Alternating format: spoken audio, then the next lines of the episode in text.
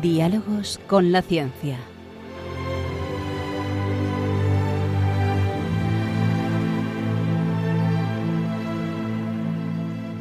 Dirigido por Javier Ángel Ramírez.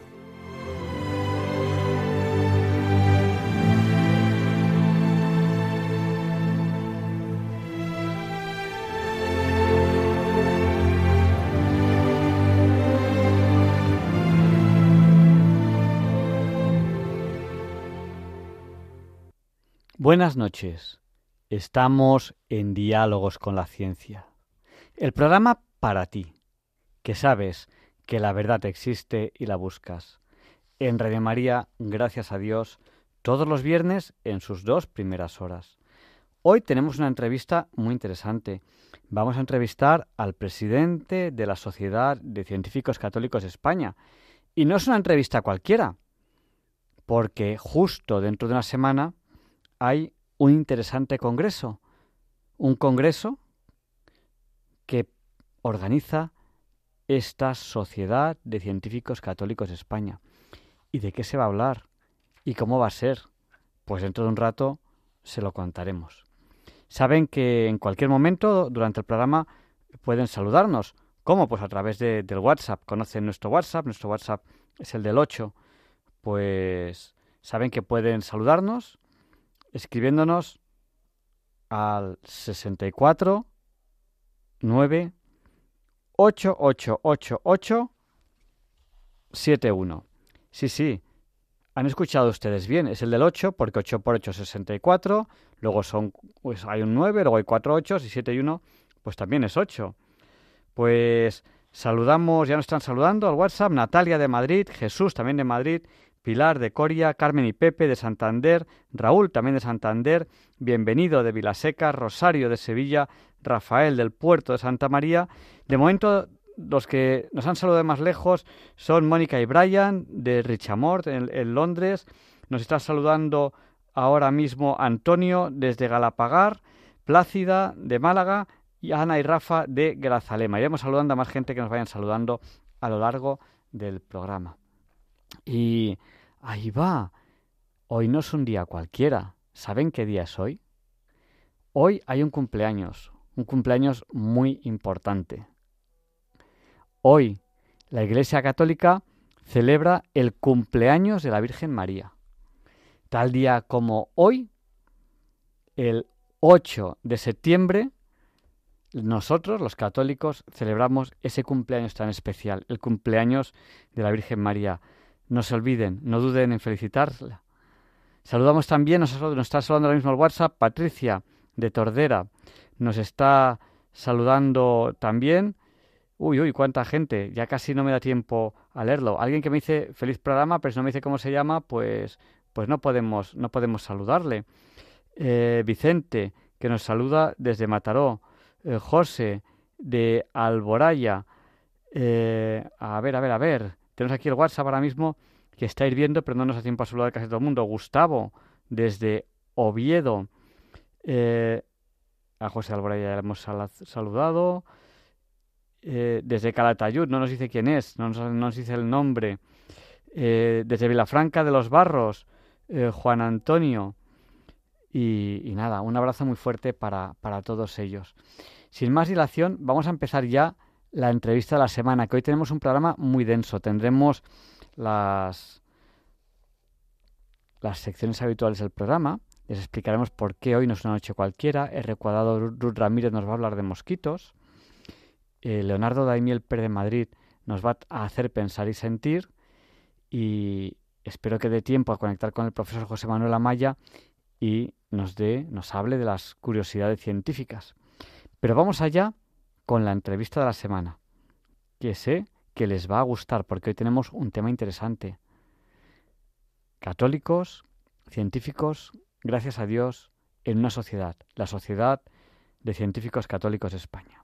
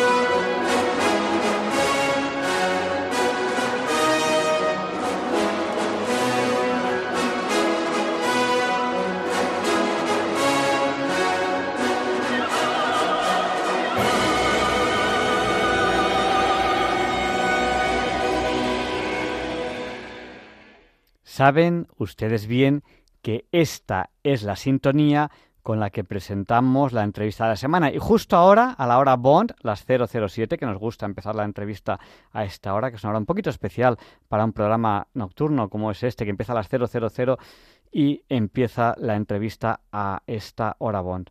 Hoy tenemos el placer de presentarles a Enrique Solano Márquez. Él es investigador científico del Centro de Astrobiología, INTA del CSIC. Es presidente de la Sociedad de Científicos Católicos de España. Eh, buenas noches, Enrique. Hola, buenas noches, Javier Ángel. Bueno, pues tenemos que hablar de un interesante congreso que tenéis justo dentro de una semana. El jueves empieza.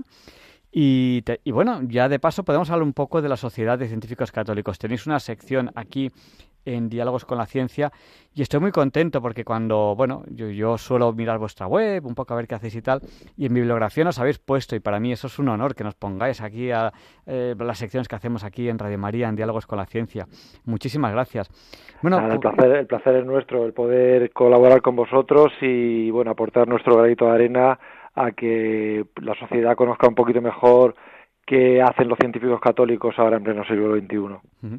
Pues vamos a hablar de este interesante congreso, pero quizás antes preséntanos un poco lo que es la sociedad, porque no todo el mundo la conoce. Lo que sí que podemos hacer ya es en Google buscar Sociedad de Científicos Católicos de España y empezar a buscar a la vez que nos vas contando. ¿Qué es esta Sociedad de Científicos Católicos y qué buscáis? ¿Qué, qué utilidad queréis tener? Sí, si para aquella gente que quiera hacer la búsqueda, directamente si pone científicoscatólicos.com, directamente se lleva a la página a la página de nuestra sociedad. ¿Para qué se necesita una sociedad de científicos católicos? Bueno, pues el principal problema es que para gran parte de la sociedad, tristemente, un científico católico viene a ser como un tiranosaurio. Es decir, algo que existió en un momento dado de la historia, pero que ya no existe, que está extinguido. Y, eso es totalmente erróneo, es totalmente falso. Esta idea de que ya no existen científicos católicos, pues lleva a conclusiones muy curiosas. Te puedo comentar, por ejemplo, que hace unos meses en Reino Unido se realizó una encuesta eh, sobre distintos temas de ciencia y fe. Una de las preguntas que se hacía al público, a la sociedad en general, era si la teoría del Big Bang eh, chocaba frontalmente con lo que nos decía el cristianismo y curiosamente, casi el 50% de los encuestados venían a decir que sí, que era totalmente incompatible la teoría del Big Bang con cualquier, eh, digamos, idea teológica del cristianismo. Cosa que es muy curiosa porque justamente la teoría del Big Bang la propuso hace ya casi un siglo un sacerdote belga, que es Georges Lemaitre, que fue uno de los mejores cosmólogos, uno de los cosmólogos más importantes de la primera mitad del siglo XX. Lo cual hay mucha confusión de lo, en, la sociedad a pie de calle de lo que es un científico católico. Y gran culpa de esto lo tenemos los propios científicos católicos, porque somos bastante, nos hemos hecho bastante invisibles. En general, un científico católico del siglo XXI, pues puede tener cierto miedo a mostrar su catolicismo dentro de su ambiente de trabajo, por el que dirán, eh, si es una persona que está comenzando su carrera científica porque quizás aquello pueda tener cierto impacto o pueda dificultarle su trayectoria profesional. La cosa es que uno tiende a permanecer oculto. Y al final lo que ocurre, lo que ocurre con esto es que entramos en un círculo vicioso, porque si el científico católico no manifiesta que es católico en su laboratorio, en su centro de trabajo, los científicos no católicos terminarán por pensar que es que no existen científicos católicos. Y ahí entramos, como digo, en una rueda sin fin, en un círculo vicioso. Y eso se tiene que romper. Eso el científico católico tiene que dar un paso adelante y manifestar su catolicismo eh, pues siempre que, venga bien. ¿no? Y eso es un poco el principal objetivo de esta sociedad de científicos católicos, dar a conocer que ah, este año, en, en el siglo XXI, en el año 2023, existen científicos católicos. Bueno, pues yo creo, yo creo que, es una buena forma de, empezar. Fíjate bien que eh, nos has hablado del Big Bang, ¿no? Eh, a mí cuando alguien me dice algo de, no, no, Dios no existe porque hay un Big Bang y tal, eh, yo siempre hago la siguiente reflexión. Digo, ¿hay algo más creacionista que el Big Bang? Digo, aquí no había nada, no lo digo yo, lo dicen los físicos, y de repente aparece todo. Todo lo que hay ahora en el universo apareció en un instante dado, concreto, exacto, en, un Big Bang, que no sabemos bien cómo se produce, pero ahí está. Y dice, pero ¿cómo que no había nada? No, no, esto parece la, la, historia interminable, que dice, defíname el vacío, ¿no? No había, no había lugar, no había espacio, no había donde, donde poner las cosas. Pero eso no lo digo yo, lo dicen los físicos. Yo a mis alumnos en plan de broma les digo, llegabas ahí con un átomo y no tenías dónde ponerlo porque no había un lugar para ponerlo, no había un espacio, no había un tiempo, ¿no? ¿Qué había antes del Big Bang? Es una tontería de pregunta porque no había tiempo. Entonces, y, todo, todo, todo aparece, aparece en el, en el Big Bang. O sea que es curiosísimo que hagas referencia, curiosamente, a esto, ¿no? Hay algo, algo más creacionista que el Big Bang. Y a fecha de hoy es la, la teoría más, más, más, más aceptada. Bueno, ¿y, quién se puede asociar? ¿Hace falta ser científico para, para asociarse? ¿Los profes podemos? Eh, ¿Qué hace falta para, para asociarse? Hay, entrando, bueno, pues si entras en la página web, ya ahí te lleva a un sitio donde hay una, pregunta, una, una sección de preguntas frecuentes y una de esas preguntas es ¿cómo puedo hacerme socio? Entonces eso te dirige a otra página que es, digamos, la de la Sociedad de Científicos Católicos Internacional, la, matriz nuestra, por así decirlo, y allí pues uno puede encontrar eh, distintos perfiles de socios. Hay un perfil eh, de miembro que es para aquellas personas, eh, para aquellos científicos que tengan una son doctores en un, lo que se llaman ciencias naturales, física, matemática, biología, etcétera, etcétera. Hay otro perfil para em, para estudiantes, hay perfiles para mm, aquellos eh, em, aquellas personas que no tengan un doctorado en ciencias naturales, pero que sí que estén interesados en cualquier tema relacionado con ciencia y fe, digamos que no es para nada excluyente. Cualquier persona con interés en estos temas, con interés en, aprender más y en aportar incluso, puede encontrar su hueco, puede encontrar su perfil de socio y asociarse a, la sociedad. Eh, y bueno, ¿cómo contactamos? Imagínate que, pues, que ahora acaba el programa, que, que además el entrevistado la semana pasada eh, me dijo, oye, muchísima gente me ha contactado después del programa. Digo, pues no dimos tu contacto, creo, que no lo dimos. Pues que la gente ya hoy en día busca tu nombre en Google y te encuentra y te contacta. Pero bueno, si, si en vez de buscar a Enrique Solano Márquez, pues quieren buscar a científicos católicos, ¿cómo contactan eh, con, vosotros? Pues eh, ya te digo, lo más fácil es que vayan a nuestra web, científicoscatólicos.com, científicos católicos todo junto, tal como suena, vayan a la sección de preguntas frecuentes y ahí una de las preguntas es ¿cómo puedo hacerme socio? Y ahí pues tenemos el o cómo puedo contactar con la sociedad sin necesidad, porque no quiero todavía hacerme socio, quiero contactar para hacer una pregunta en particular. Pues ahí también tiene nuestra dirección de correo y es el, mecanismo mejor para poderse en contacto con nosotros. Bueno, pues yo creo, yo creo que está claro. Y además, si quieren saber más, entiendo yo que entran en la página web, que, si quieres la volvemos a repetir y ya con esto terminamos un poco la explicación de qué es la Sociedad de Científicos Católicos. Recuérdanos la web para aquellos que quieran saber más. Es muy sencillo, científicoscatólicos.com, científicos católicos todo junto. Y ahí tenemos eh, distintas secciones, pues de eventos que hemos realizado en el pasado, eh, noticias, eh, una lista de preguntas frecuentes, diferentes actividades que realizamos, en fin, todo lo que es la Sociedad Científicos Católicos de España, todas las actividades, todo lo que hacemos se encuentra recogido en nuestra web. y, y, bueno, entonces yo antes del programa, pues he buscado eh, este congreso que vais a tener esta semana que viene, que es el segundo congreso de la Sociedad de Científicos Católicos.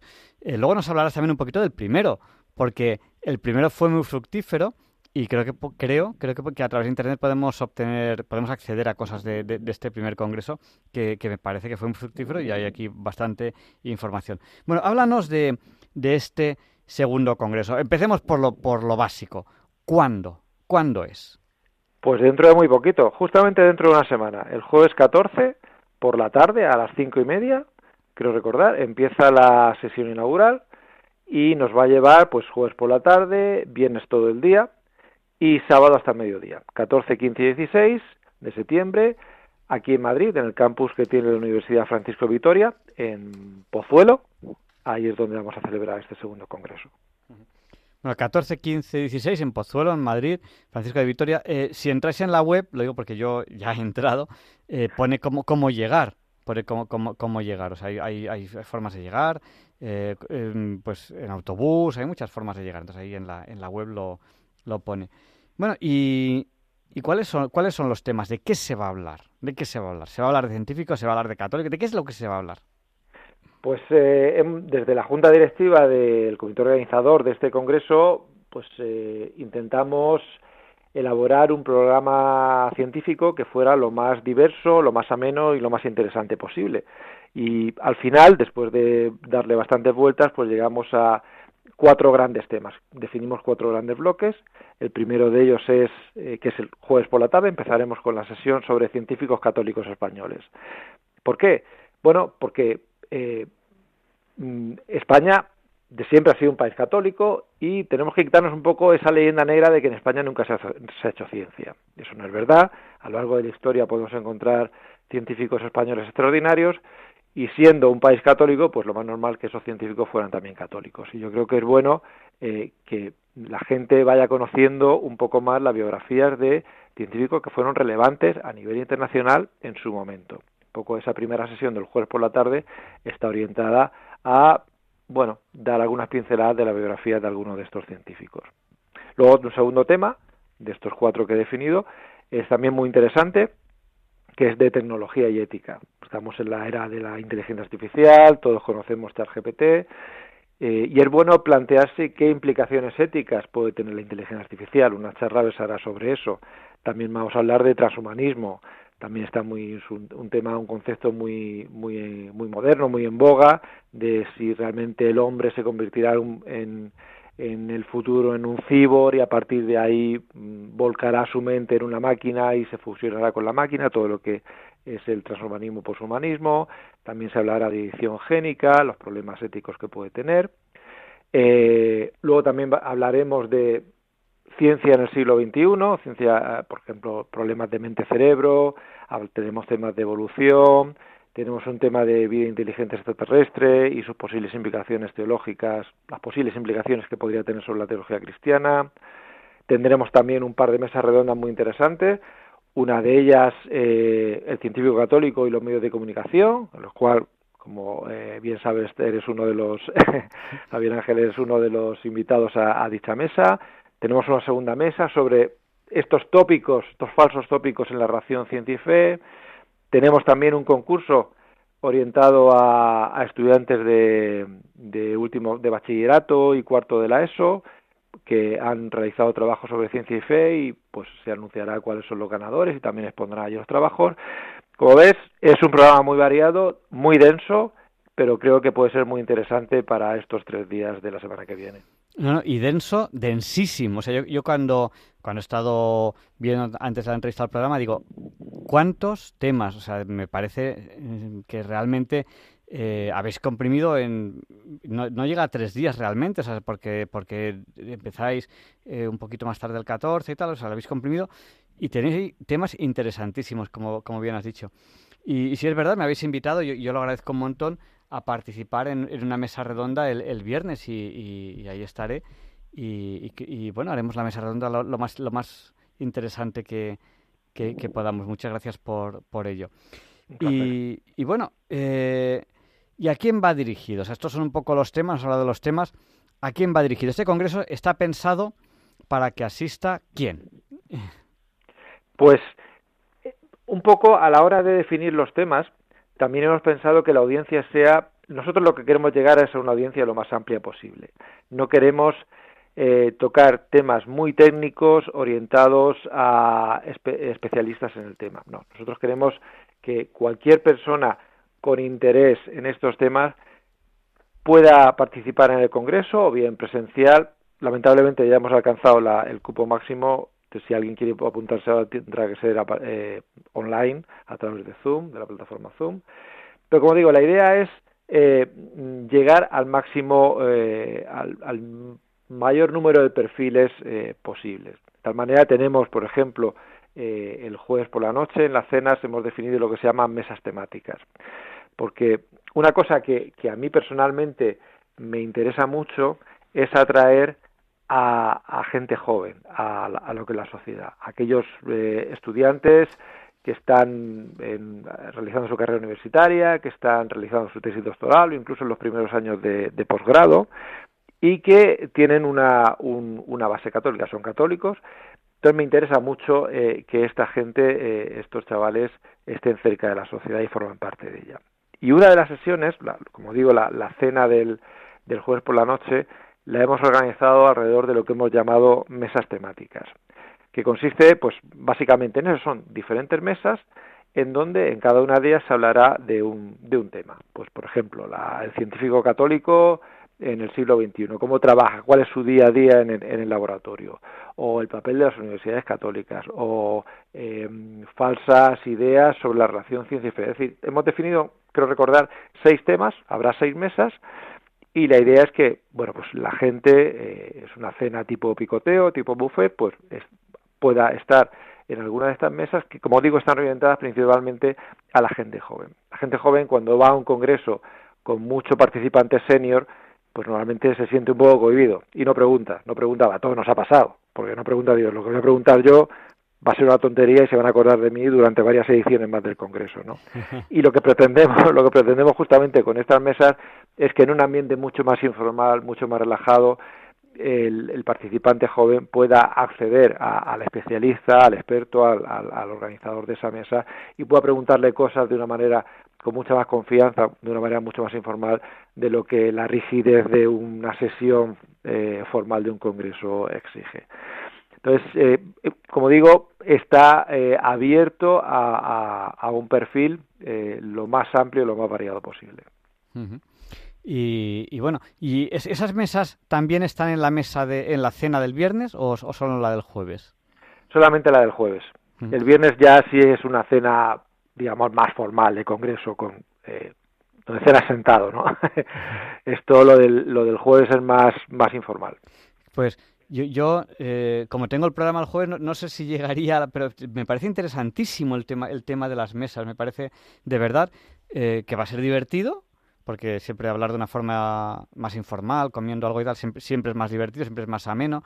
seguro que conoces a gente interesantísima, seguro que hay alguien en el congreso que dice, jo, me he quedado con ganas de hablar con este. Y seguro que, es el momento adecuado para, para, para pillar a alguien y, hablar. Me, me, parece que es un tema interesantísimo el que organicéis estas... estas, estas... Yo, creo que sí. Yo, es la primera vez que lo... Es un experimento, es la primera vez que lo vamos a realizar, pero yo creo que va a salir bien por mi propia experiencia profesional.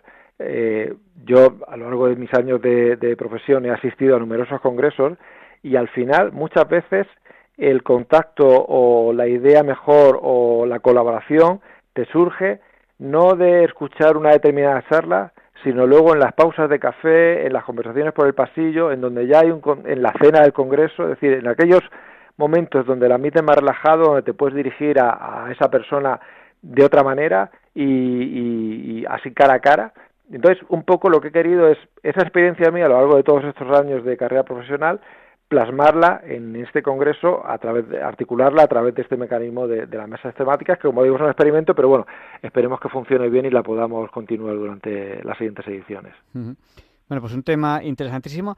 Eh, yo creo que si, si es oportuno vamos a abrir el micrófono a los oyentes.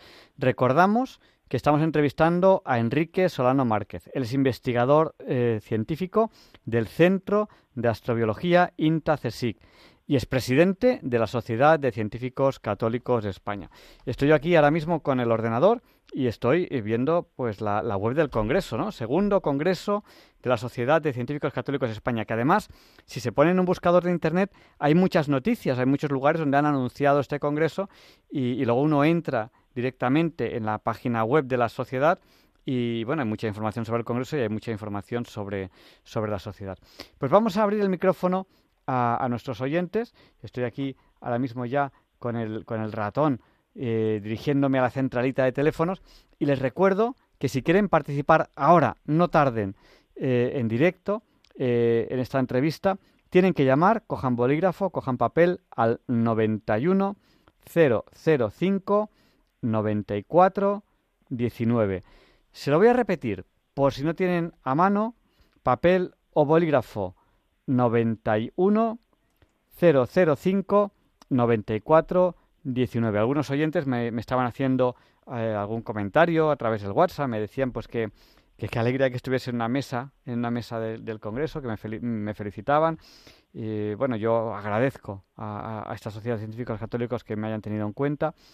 Eh, algunos oyentes decían rezarán por el Congreso, pues ojalá haya muchos frutos. Y vamos a dar paso ya al primer oyente, que nos ha llamado ya al 91 005 94 19.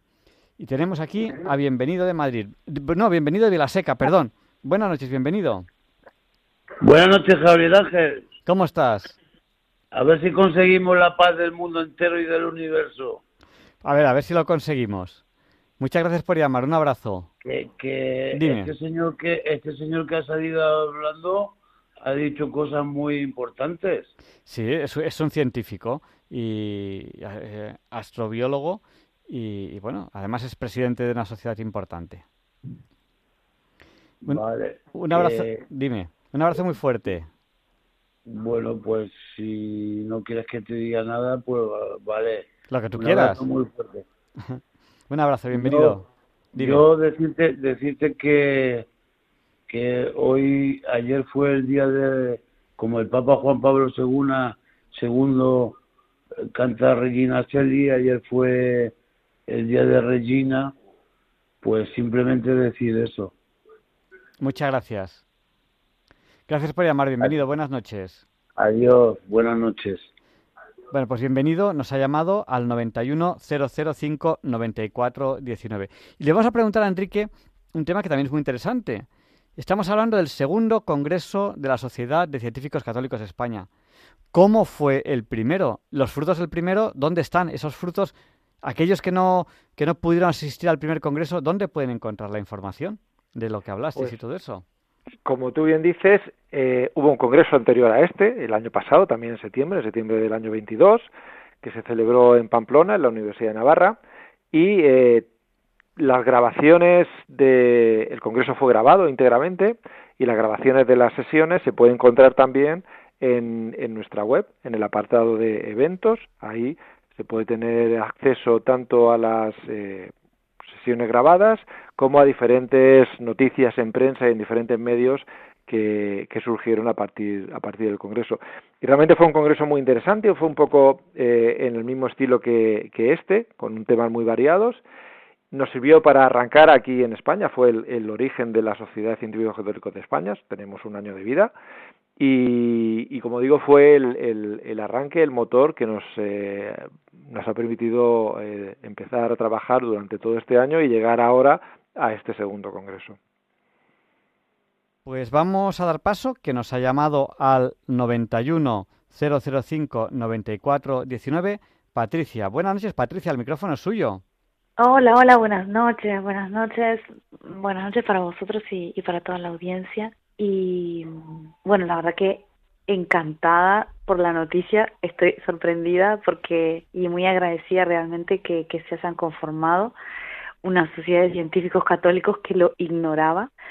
Soy eh, bióloga molecular y mm, estudié en Uruguay y ignoraba que había esto en, en España y estoy encantada, la verdad. Y Pues- muy agradecida de que lo hagan y que se estén conformando de esta manera.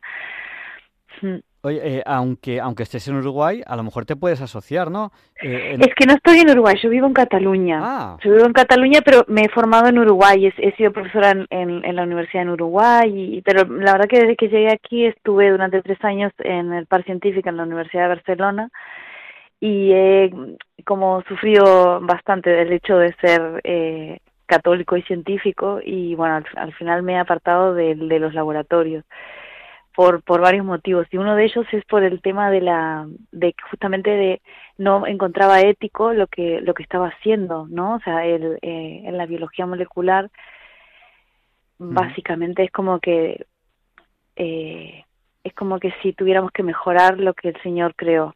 Ujú. Y, y, y sentía que, que era como, como soberbio de mi parte acercarme no a la creación y, y cambiarla. Y me tuve que apartar del, del laboratorio. Pues Pa- Pa- Y- Patricia, eh, ahí hay un tema interesantísimo que, que también se va a tratar un poquito en el Congreso, lo- el tema del transhumanismo y todas esas cosas. Eso es interesantísimo. sí. Transhumanismo y, y todo eh por ejemplo yo cuando vi una sandía cuadrada realmente dije "Es- yo no estudié para esto.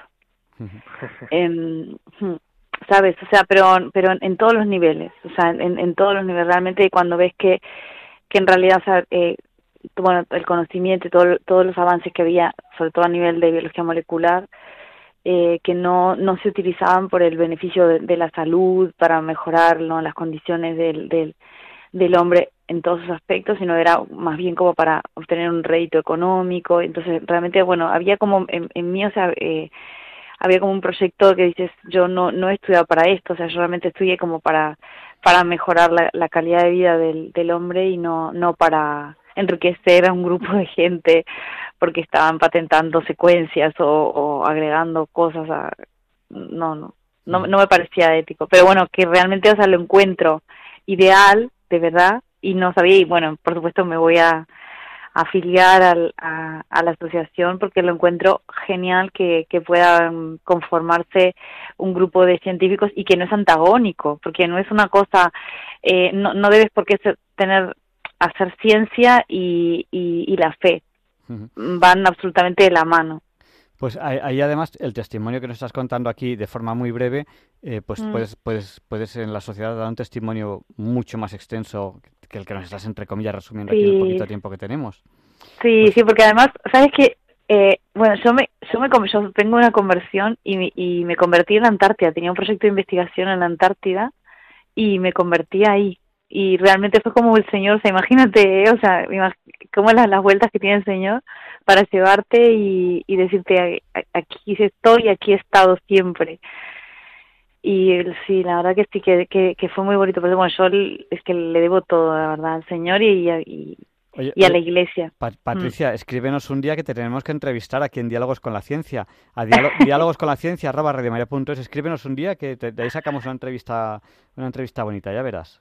Vale, vale, vale. Pero bueno, que yo realmente los he llamado porque es que estoy encantada de que se haya conformado un grupo de científicos católicos. Es que lo ignoraba porque, bueno, eh, bueno, ahora me dedico a la educación y, y es una, es ahí me apasiona el hecho de poder hablarle a los niños. De hecho, doy, doy catequesis y muchos de a los que doy catequesis también son alumnos míos. Entonces, claro, me encanta esa ese binomio de que hago catequesis y los de clases de ciencias. Y entonces para ellos se animan a preguntarte cosas que a un catequista normal no le preguntarían porque claro es como diciendo pero Patricia esto y eh, bueno me, me, me apasiona o sea lo que han dicho por ejemplo del Big Bang comparto totalmente que es infinitamente más creacionista y que se acerca más al, al a la Biblia, digo, pero es que en realidad muchas cosas a veces que a los niños les digo, pero es que si está todo en la Biblia, o sea, tendríamos que haber empezado por ahí, ¿no? Y, y dices, es que esto no es una cosa nueva que se haya descubierto, es que ya lo dice la Biblia. Y que cuando se los explico realmente es apasionante, es que es apasionante, de verdad. Pat Patricia, pues, Patricia que... nosotros estaríamos encantados de que te unieras a nosotros, con lo cual, pues, eh, como te digo, porque es un, tu testimonio, tu trayectoria profesional, eh, mm. pues es muy interesante y, y yo creo que, que debe ser eh, conocida por, por todo el mundo porque seguro que puede ayudar muchísimo, con lo cual, como digo, estaríamos encantados de que te unieras a nosotros. Pues de verdad que es que encantada, porque es una cosa que, que lucho desde, desde donde estoy con, con lo que puedo hacer, que es un tenedor, porque realmente no tengo ni un cuchillo para ir a la guerra, pero es como que sabes que te pones desde, desde donde estás y dices, bueno, a los corazoncitos que puedo llegar, eh, a, a los niños que tengo alrededor, pues a ellos realmente les hablo de, de, de ciencia eh, y, hablamos de eso, de, de, cómo está presente. Por ejemplo, es una cosa que les, les explico cuando dicen, bueno, Dios creó, ¿cuál es el primer elemento? El primer elemento es el agua. Y yo les hablo que, que yo en la carrera de bioquímica en Uruguay estudiamos durante un año la molécula de agua. O sea, un año entero, un año entero, todas las asignaturas estudiábamos agua. Pero desde un punto de vista físico-químico, químico, biológico, o sea, cada, cada asignatura desde, desde su punto de vista y estudiamos una molécula y dices, ¿cómo puedo estudiar H2O? Porque es que sabemos lo simple que es la molécula de agua y lo infinitamente compleja y maravillosa. Y claro, cuando dice a los niños, es que claro, el Señor se tomó su tiempo, porque es que la prim la, el primer elemento que, que crea es el, es el agua y está en la Biblia. Entonces, claro, cuando, cuando empiezas a relacionar todo eso, dices, jo, es que de verdad, es que es, es que es una maravilla, es que es una maravilla. Bueno, eh, sí, Patricia, sí. tenemos que seguir dando paso a los oyentes porque sí. teníamos la, la centralita colapsada y, y, vamos a seguir dando paso. Claro que sí. Buenas noches y muchísimas gracias. Y enhorabuena porque existen, de verdad, de verdad. Muchas gracias. Pues, muchas gracias. Hemos perdido a Claudia, si quiere nos puede volver a llamar. Y vamos a dar paso a Daniel. Buenas noches, Daniel. El micrófono es suyo. Sí, buenas noches. Eh, bueno, primero eh, soy Danilo Quiñones sino que por el teléfono me parece que no se eh, vocalizó bien mi nombre. Sí. yo lo que quiero es este felicitar a, la, a quienes integran eh, la Sociedad de Científicos Católicos porque en realidad es una iniciativa y una organización que la sociedad lo estaba reclamando porque como a través de toda la historia pues eh, se ha visto eh, los mensajes constantes para para explicar a la, a la población diciendo de que hay un divorcio entre eh, la ciencia y la y la fe no y en este caso la fe católica. Yo creo que es un, un acierto que se haya constituido este esta sociedad y eh, que ya están llevando a cabo el segundo congreso, a la cual yo desde ya yo ya me, inscribo, aunque de manera virtual o a, la, a distancia, puesto que yo estoy en Barcelona y no podré asistir a, presencialmente. Nada más decirle que muchos éxitos y seguramente que ya entrando en la página web me informaré bien y ya estoy con, con todo mi corazón para, para apoyar esta noble iniciativa. Pues muchas gracias, Daniel, por haber llamado. Eh, no, me has dicho que no te llamas Daniel, te, he dicho mal el nombre. Danilo, pero no hay problema. Bueno, Danilo. Eh, pues muchas gracias por, habernos llamado al 91 005 94 19. Y le vamos a dar paso a Antonia. Eh, buenas noches, Antonia. Díganos, el micrófono es suyo. Hola, buenas noches. Felicidades a todos, a todos. Porque vamos, mm, y ojalá hubiera mucha, muchos científicos así. Yo lo que quería decir es que mm, si yo que no soy científica ni, ni nada y me, y me y me enervo yo cuando escucho decir ah, que, que, hay médicos que hacen cambios de sexo y que hacen lo que ha dicho esta otra científica, una sandía cuadrada, cosas de esas, yo digo, eso no va contra la ciencia. Bueno, por, Esas cosas no van contra la ciencia. Por lo menos ¿No se pueden denunciar como que eso son fraudes científicos? Por lo menos contra la ética, ¿no? La, eh, hombre, cambiar de sexo también es contra la ciencia, ¿no? Por la antropología y la psicología, todo, todo son ciencias, ¿no? Yo no lo sé. Si me puede orientar, vamos, sacar de estas dudas. Al final, la ciencia la tenemos que ver, yo estoy totalmente de acuerdo con, con lo que usted dice, al final la ciencia la tenemos que ver como una herramienta que está puesta al servicio del hombre. Pero como toda herramienta, se puede hacer buen uso de ella o se puede hacer un mal uso de ella y el, digamos la ética es la que tiene que estar en este caso la ética cristiana es la que tiene que estar detrás para indicar qué es lo que está bien y qué es lo que está mal. No todo se puede hacer aunque se pueda hacer. Ya. Pues muchas gracias. Muchas gracias Antonia. Pues vamos a dar paso buenas noches. Vamos a dar paso a Isabel que nos ha llamado también al 91 005 94 19 adelante Isabel el micrófono es suyo Hola, buenas noches.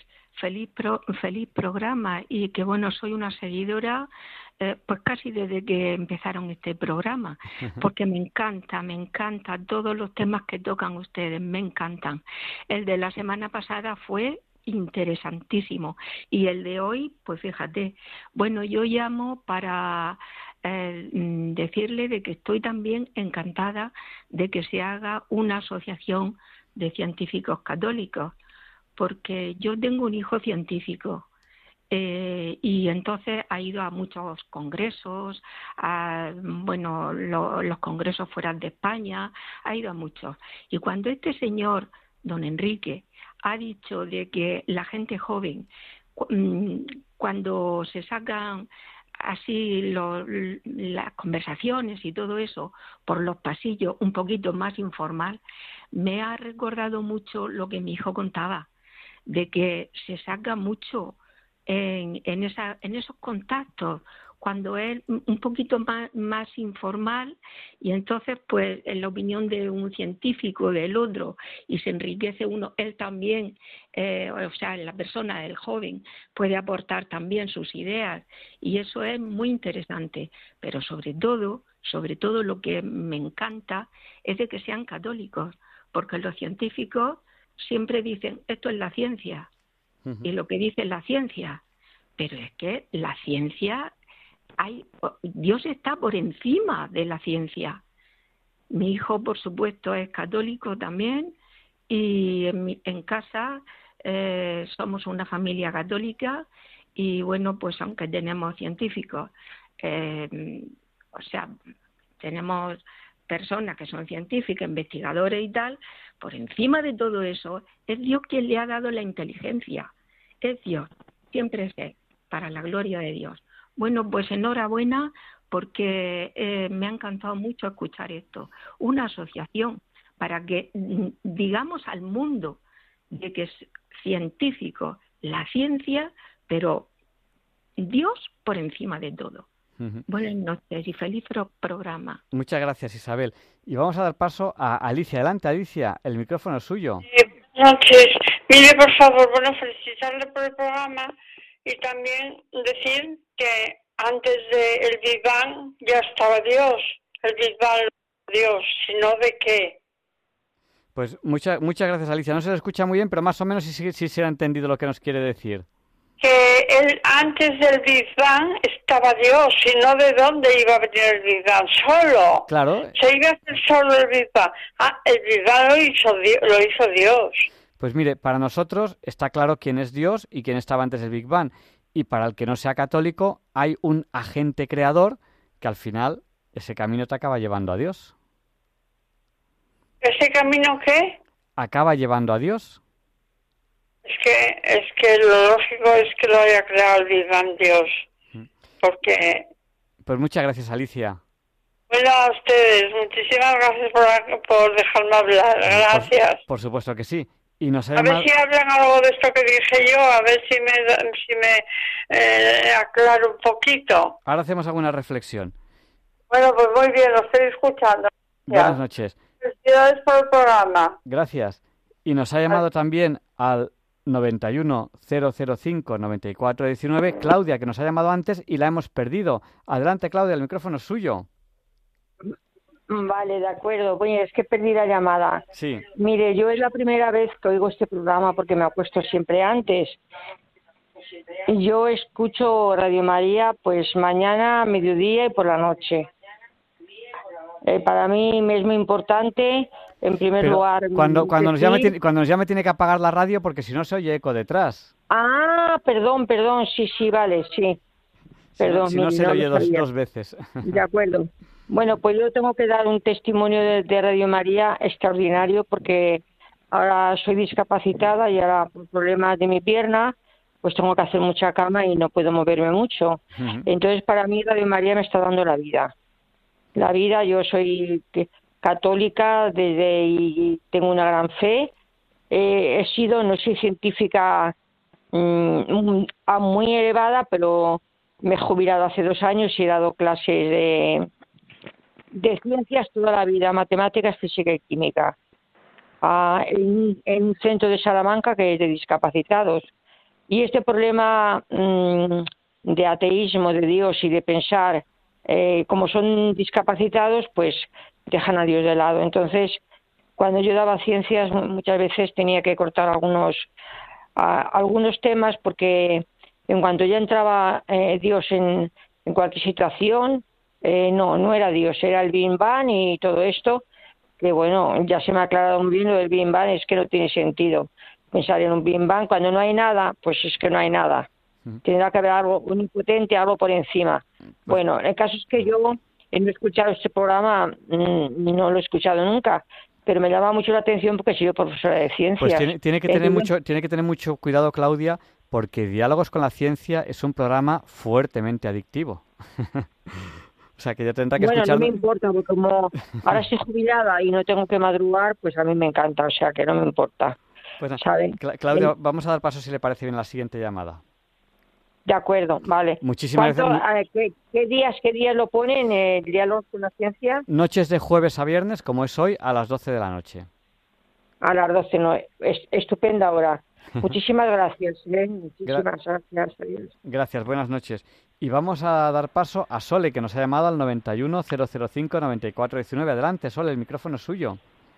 Hola, buenas noches. Mira, quería darle gracias a Dios por lo que está haciendo con mi nieto se le está quitando una cardiopatía que tiene en la aorta y en la vena pulmonar. Y por día va mejorando, los médicos no se lo explican. Entonces, vale que la ciencia se, se ayuda con la mano de Dios, está clarísimo. Y luego otra cosa que quería denunciar es que me parece una auténtica barbaridad que el año pasado hubiera un millón novecientos mil abortos. Esto es un auténtico genocidio. Están queriendo exterminarnos. Yo esto lo veo una auténtica barbaridad. Es que no sé qué están haciendo. No entiendo que lo que quieren es exterminar a la sociedad, a, la gente, al pueblo, a la gente llana, vamos. Porque es que me parece una auténtica barbaridad. y, y, ya está. Y sobre todo pues, por los niños, porque ya te digo, lo tengo muy cerca a mi nieto y, y cada vez que vamos al médico es otro milagro, otro milagro. Y yo se lo pido mucho al Padre Pío que por favor que nos ayude y nos está ayudando una auténtica barbaridad. Pues y dar gracias a la ciencia y a Dios a los ojos. Pues muchísimas gracias. Y hay que dar ese testimonio de esas cosas que, que, cuesta explicarlas, a veces esas curaciones. Yo tengo testimonios de curaciones que he vivido en, he vivido en persona, eh, en, eh, vamos, en, Lourdes. Y bueno, las he contado en algún mm. programa, pero ahora mismo no, no, otro día las volveré a contar si acaso. Muchísimas gracias. Gracias. Venga, buenas noches. Buenas noches. Y vamos a dar paso a, José, eh, que nos ha llamado al 910059419. Adelante, José, el micrófono es suyo. Hola. Uy, hola, hola, ¿qué tal? Sí, sí, díganos. Mi, pregunta es muy concreta y muy, muy breve. Bueno, me encanta su programa, lo sigo desde hace poco tiempo y estoy esperando que llegue el jueves por la noche para conectar con ustedes. Me encanta. Pues muchas gracias. Tendríamos que haber avisado de que es fuertemente adictivo, pero bueno, ya, ya, es tarde. Sí. Bueno, pues como decía, es muy breve. Quisiera que explicaran un poco, o razonar un poco los motivos por los que se olvida o se nos engaña o no se reconoce el que la Iglesia ha sido la creadora o fundadora de la mayoría de las universidades, universidades de todo el mundo. Se nos engaña diciendo que, que la Iglesia está muy alejada de la ciencia, y bueno, menos mal que Benedicto XVI eh, tiene, en fin, el mérito de, haber estudiado esto a fondo y, y bueno, hacer ver o, estudiar eh, que la ciencia y la fe tienen son, son compatibles o incompatibles. Bueno, este era el tema, que les quería plantear. Pues muchas gracias y, y, yo creo que cuando acaben un poco las llamadas a lo mejor también podemos hacer unas reflexiones al respecto. Muchas gracias, José, un abrazo. Gracias, muchas gracias a ustedes. Y nos ha llamado también al 91005-9419 Beatriz. Adelante, Beatriz, el micrófono es suyo. Hola, buenas noches. Bueno, muchísimas gracias por este pedazo de programa. Eh, no suelo escucharlo muy a menudo por un tema de horario y tal, pero bueno, siempre que lo escucho pues me fascina y me alegra muchísimo hay, que haya... Hay, un invento que es lo último, que es el podcast.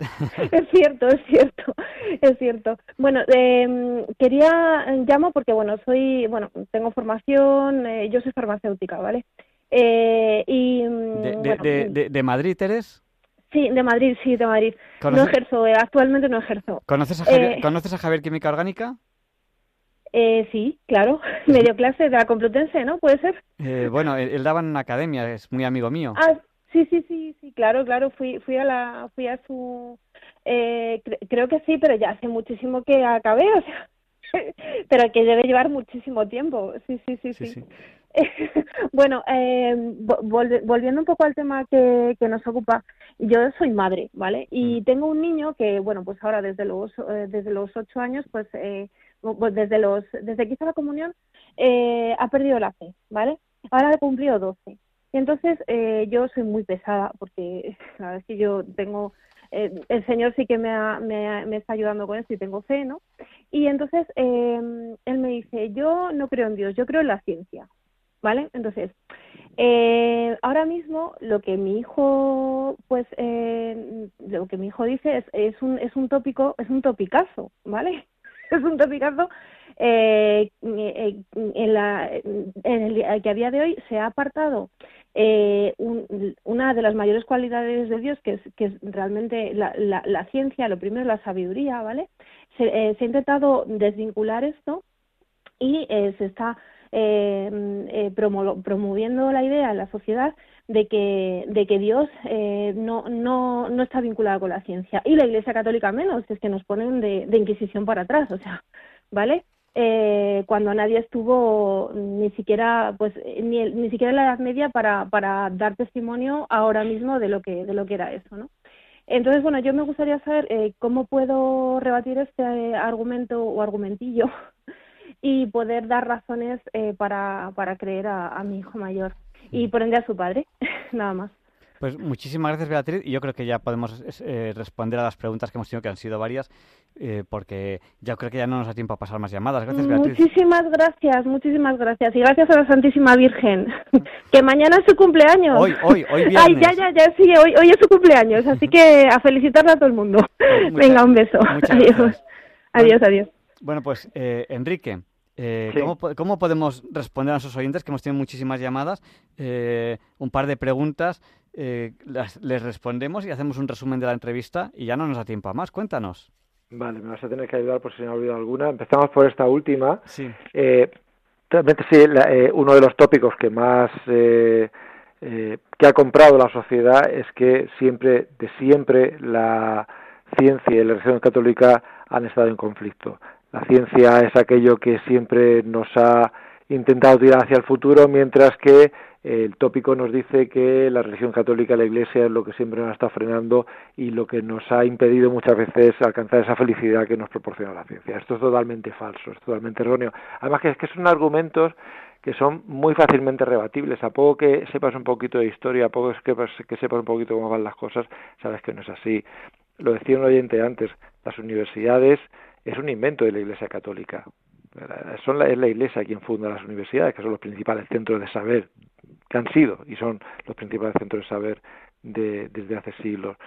Y eso, uno se va, por ejemplo, al, logo de la Universidad, la Universidad de Oxford y entonces ve que el, el logo de la Universidad de Oxford es un salmo, el Señor es mi luz y mi salvación. Y eso no es por casualidad, eso es por ese eh, pasado común de siglos que han tenido Iglesia y universidad. Y luego, al, eh, otra de las cosas que se echa en cara también a la, a la Iglesia Católica es que se ha opuesto, se ha opuesto al, avance científico, cosa que es totalmente también eh, falso, porque de siempre, desde, desde la, eh, de los apóstoles, digamos, desde la carta de San Pablo a los romanos, eh, se nos ha dicho que justamente lo contrario, que el estudio de la naturaleza es un método que tienen los cristianos, una forma que tienen los cristianos para conocer mejor a Dios. El símil que siempre se pone es el de la obra de arte, una, una escultura, una pintura. Yo estudiando esa obra de arte, esa escultura, esa pintura, puedo inferir ciertas características, la forma de ser del autor de la misma. Pues es el, la, el, la misma idea la que se puede aplicar al estudio de la naturaleza para poder llegar a un mejor conocimiento de Dios. Y la Iglesia Católica ha estado desde el principio interesada en este conocimiento de Dios. Y por poner ya un tercer ejemplo, eh, precisamente para esa línea, para intentar rebatir lo que, eh, digamos, esta sociedad ha comprado de que ciencia y fe están en, en conflicto, basta decir, por ejemplo, que el propio, eh, el propio Vaticano tiene un observatorio astronómico eh, que funciona como cualquier otro observatorio astronómico del mundo y que produce ciencia eh, de la misma calidad que cualquier otro eh, grupo científico en el mundo. Entonces, es un, quizás el mejor ejemplo, como a fecha de hoy, es el propio Vaticano eh, que tiene astrofísicos haciendo ciencia. Es el mejor ejemplo de que ambas cosas eh, suman y no restan. Pues yo, yo también quería, quería aportar algo a, a, esta, a esta oyente.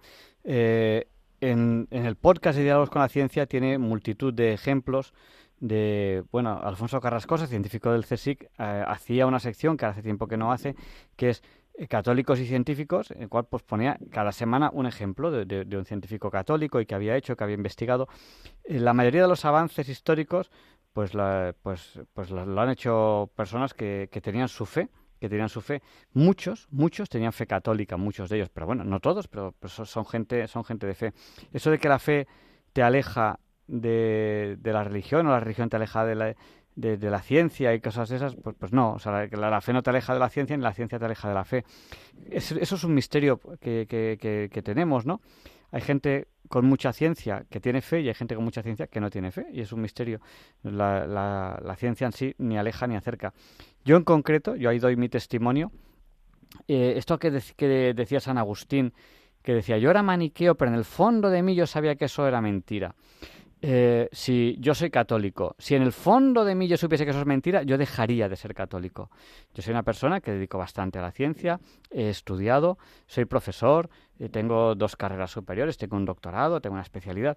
Y cuanto más estudio, más afianzo mi fe. Y es, una, un testimonio personal mío, eh, que espero que le sirva un poco al, hijo de, Beatriz. Es muy difícil, es muy difícil, yo por lo menos así lo veo, eh, de verdad profundizar en la ciencia y no encontrar a Dios. Es, muy difícil.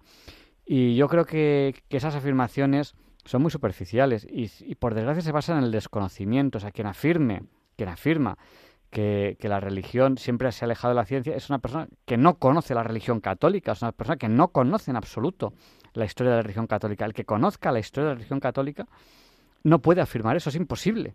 Es imposible cuando vea todos los avances científicos que ha, habido por, por sacerdotes, muchos de ellos. La, mayoría de avances científicos que, hubo en la antigüedad, muchos eran sacerdotes. ¿Por qué? Porque eran eh, no solo sacerdotes, sino, sino creyentes, eran, gente pues que, en ese momento tenía más posibilidades de, investigar. Entonces, pues eso simplemente son, son tópicos que son falsos.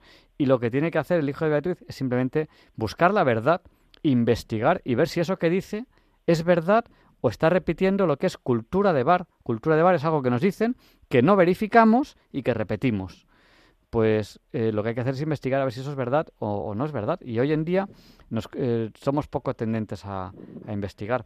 Y, devuelvo el micrófono a, Enrique Solano Márquez eh, para que un poco nos haga un, resumen de todo lo que hemos hablado para aquellos oyentes que han llegado tarde a la entrevista. Lleva un oyente que nos preguntaba algo sobre, sobre, sobre el Big Bang. No sé si le podemos decir algo más de lo que ya hemos dicho. Bueno, eh, un poco ya lo que hemos comentado el Big Bang, pues es una teoría que eh, eh, mucha gente la, la, utiliza como prueba en contra de la Iglesia, cuando curiosamente, como decíamos al principio de la entrevista, la propuso un, un sacerdote, con lo cual parece un poco irónico que pudiera existir aquí algún conflicto. En cualquier cosa, yo creo que al final nos tenemos que basar en las palabras de de San Juan Pablo II en la encíclica Fe y Razón, cuando nos habla de que la verdad no puede contradecir a la verdad. De alguna manera, eh, como sabemos, eh, ciencia y religión, la realidad es la que es, la verdad es la que es, y la ciencia y la fe son dos maneras, dos caminos, dos eh, formas de abordar esa realidad y, y que al final suman y no restan, como decía, como decía antes. No, no, no es que simplemente, como a veces se nos quiere decir, no, como muchos no estarán en conflicto, no es que es mucho más que eso, es que sumando la ciencia y la fe tengo un conocimiento mucho mejor de la realidad. Y para resumir un poco lo que lo que me pedías, el bueno, pues recordar eh, que existe una sociedad de científicos católicos en España, que su página web donde puede encontrar cualquier toda la información sobre esta sociedad es muy sencilla de recordar, científicoscatólicos.com, científicos católicos todo junto. Ahí podéis encontrar información eh, de todas nuestras actividades y en particular información del Congreso que vamos a celebrar la semana que viene en Madrid. Eh, como decía antes, ya la gracias a Dios eh, hemos casi hemos muerto de éxito en el sentido de que hemos llenado el cupo, tenemos capacidad para 120, 130 personas, estamos por encima de esa de ese número, con lo cual a partir de ahora cualquier persona interesada en, apuntarse al Congreso lo puede hacer, por supuesto que sí, pero ya en la versión, versión online. Y bueno, pues el, ahí, como digo, en la página web nuestra tenéis información del Congreso, donde tratamos, tratamos temas muy variados y que espero que sea muy, muy interesante para todos. Pues muchísimas gracias y gracias por haberme invitado el, el viernes a participar en una mesa redonda y por supuesto que seguiré todo lo que pueda del Congreso. Hay, hay, algún evento que me coincide justo con la hora de clase, pero los que no, por supuesto que lo seguiré. Y el que me, pierda, pues si luego lo colocáis la grabación en la página web, ya no me voy a perder ninguno porque me parece un Congreso muy interesante. Y he estado viendo eh, cosas del primer Congreso y, también animo a los oyentes que ya después de pasado el segundo congreso, que entren en los eventos del primer congreso, que hay vídeos que son interesantísimos de verdad. Y los temas que tratáis en este congreso, a mí me han sorprendido cómo tratáis tantos y tan interesantes. Y, bueno, yo creo que, los frutos que va a dar el congreso, eh, Dios lo quiera, van a ser muy, muy buenos. Ojalá que sea así. Y agradezco muchísimo lo que contaba un, un oyente de que rezaría por, por los frutos del Congreso porque es la mejor ayuda que podemos tener indudablemente. Pues muchísimas gracias, Enrique. Y, nada, pues pedimos las oraciones, oraciones para el Congreso y oraciones para. Yo siempre pido oraciones para, para el programa y para los participantes en el programa, pues pidámoslo también para el Congreso y los participantes en el Congreso. Pues muchas gracias y, buenas noches. Un placer, Javier Ángel. Buenas noches. Una, una, última reflexión es, eh, yo creo que eh, grandes personas, grandes científicos, también los hay en el Vaticano. Por supuesto, el padre Manuel Carreira, al cual entrevistamos muchas veces aquí en Diálogos con la Ciencia, pero incluso los papas, ¿no?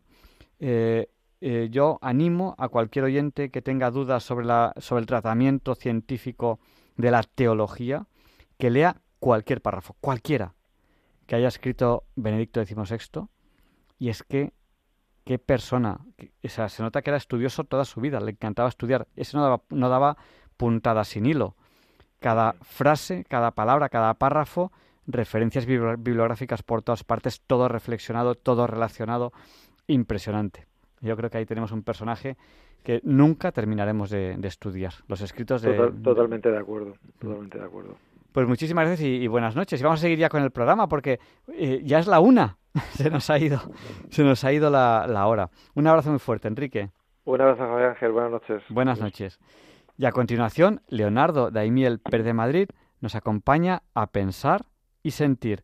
Hoy hablará de un santo que hemos tenido muy importante esta semana, Santa Teresa de Calcuta. Santos que muchos hemos vivido, hemos conocido, no a lo mejor no personalmente, pero sí a través de la televisión. Santos de nuestra época.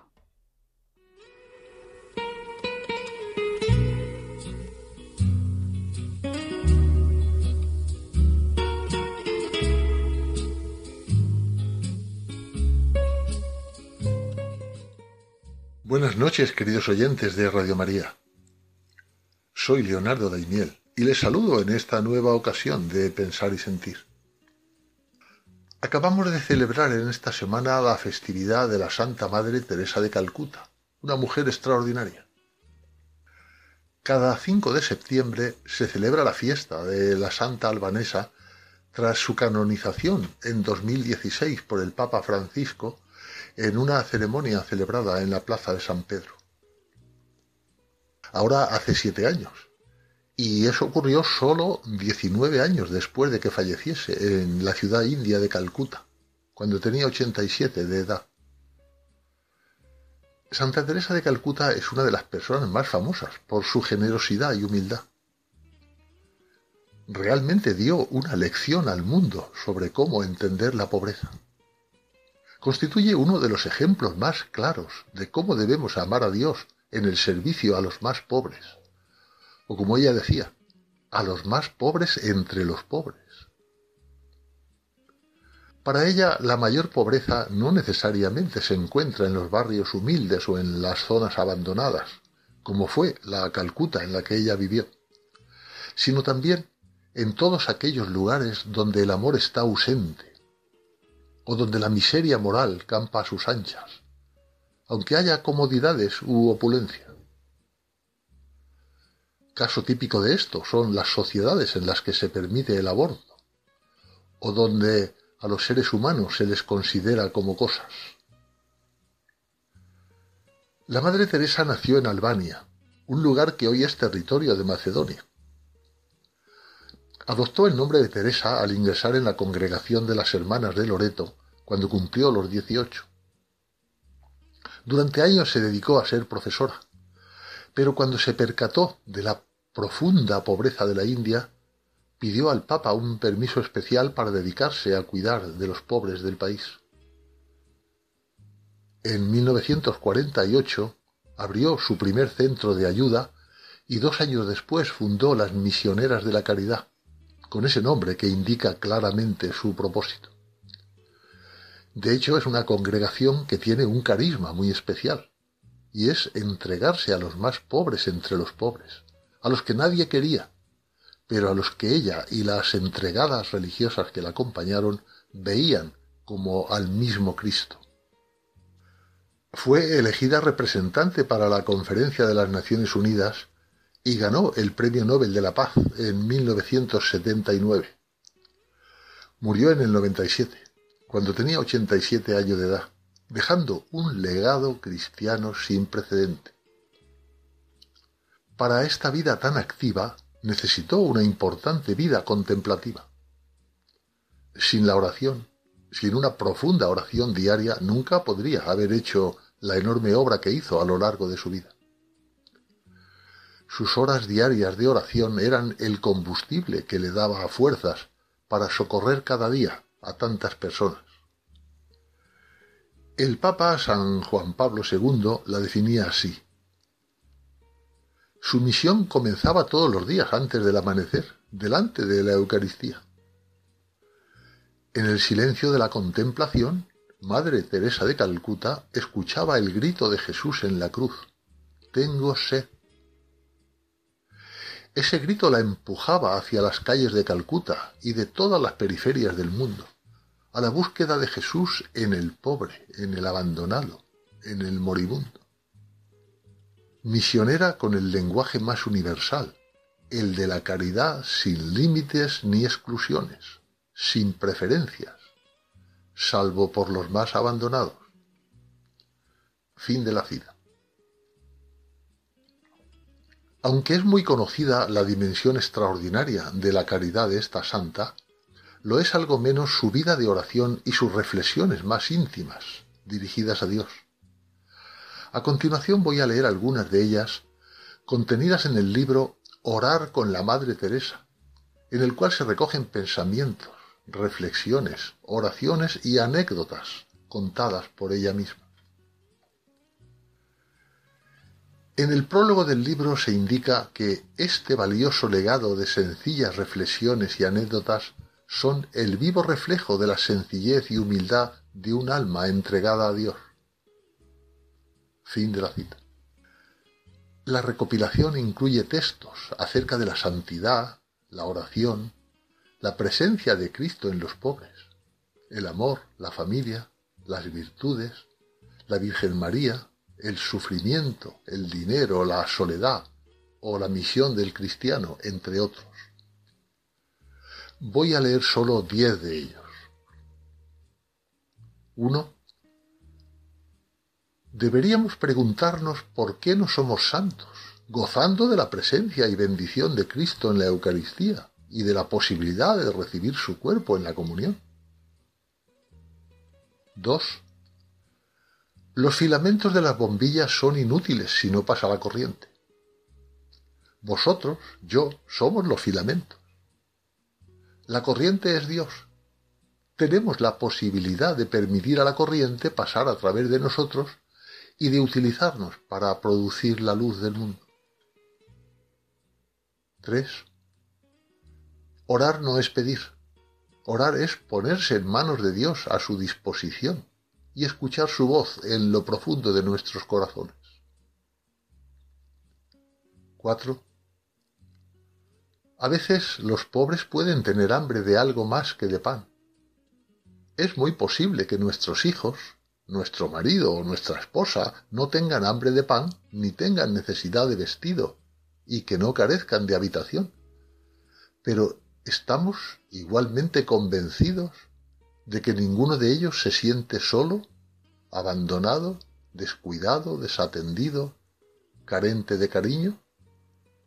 Porque también eso es pobreza. 5. Hoy día está de moda hablar de los pobres. Por desgracia, no lo está hablarles a ellos. 6. Todo el que está pendiente de su dinero o vive demasiado preocupado con él no deja de ser una pobre persona. Si esa persona pone su dinero al servicio de los demás, entonces se siente rica, muy rica de verdad. 7.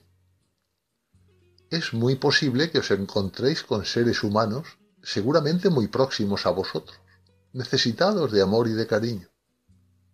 No se lo neguéis. Demostradles que los reconocéis sinceramente como seres humanos, que son importantes para vosotros. ¿Quiénes son esos seres humanos? Son Jesús mismo, Jesús que se presenta bajo la semblanza del sufrimiento. 8. Si eres humilde nada te puede dañar, ni los elogios, ni la vergüenza, porque sabes lo que eres. Yo puedo hacer cosas que tú no puedes. Tú puedes hacer cosas que yo no puedo. Juntos podemos hacer grandes cosas. Lo que se tarda años en construir puede ser destruido durante una noche, pues construyamos de todos modos. 9. El perdón es una decisión, no un sentimiento, porque cuando perdonamos no sentimos más la ofensa, no sentimos más rencor. Así es que perdona, porque perdonando tendrás en paz tu alma. Y diez. Darle a alguien todo tu amor nunca es garantía de que también te amará. Pero no esperes que te amen, solo espera que el amor crezca en el corazón de la otra persona. Y si no crece, sé feliz porque creció en el tuyo.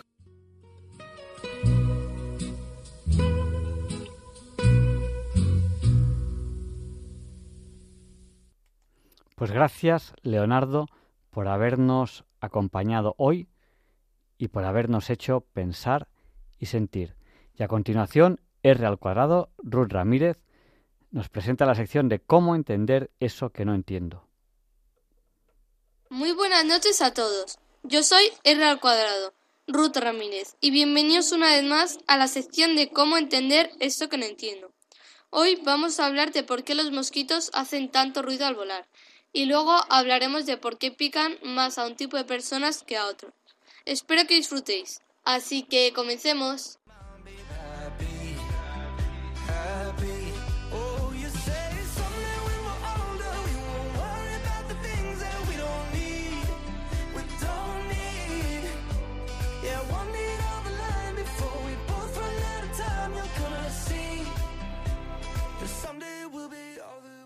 Este ruido al volar de los mosquitos lo hacen tanto los machos como las hembras, y es debido al aleteo de sus alas. Hay un refrán africano que dice lo siguiente Si crees que eres demasiado pequeño para hacer grandes cosas, intenta dormir con un mosquito en tu habitación, ya que si habéis tenido la oportunidad de dormir con un mosquito, estaréis hartos de escuchar ese pequeño y molesto aleteo durante toda la noche.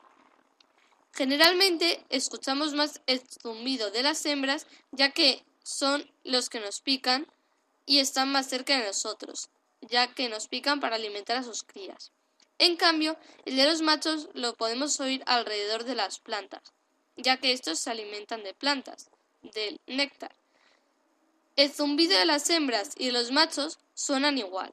La diferencia está en que el de los machos es de unos 600 hercios y el de las hembras unos 400 hercios, y esto se debe al tamaño de las alas.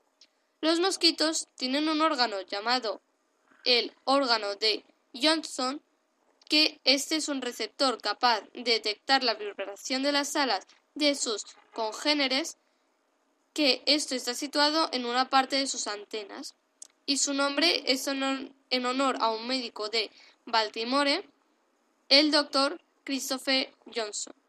El órgano de Johnson es como nuestro sistema auditivo y el de los machos está mucho más desarrollado que el de las hembras. Se ha podido demostrar que el zumbido de los mosquitos está relacionado con rituales de apareamiento. Algunos científicos han demostrado que los machos intentan conectar su zumbido con el de las hembras y una vez lo consiguen, se aparean ajustando sus frecuencias hasta alcanzar los 1200 hercios. Hablando de mosquitos. Seguro que conocéis a alguien que le pican un montón los mosquitos y sin embargo otras personas que no les pican casi ningún mosquito. ¿A qué se debe esto? En el 2004 se publicó un estudio donde las personas de tipo de sangre cero tienen un 83% más de probabilidad de que le piquen los mosquitos que cualquier otro grupo sanguíneo. Otros investigadores descubrieron también que contra mayor sea nuestra temperatura corporal, atraerá más a los mosquitos. También dependiendo de la emisión de dióxido de carbono, que además los mosquitos son capaces de detectarlo a una distancia de 30 metros. Bueno, pues eso ha sido todo. Espero que hayáis disfrutado y hayáis aprendido algo nuevo. Buenas noches.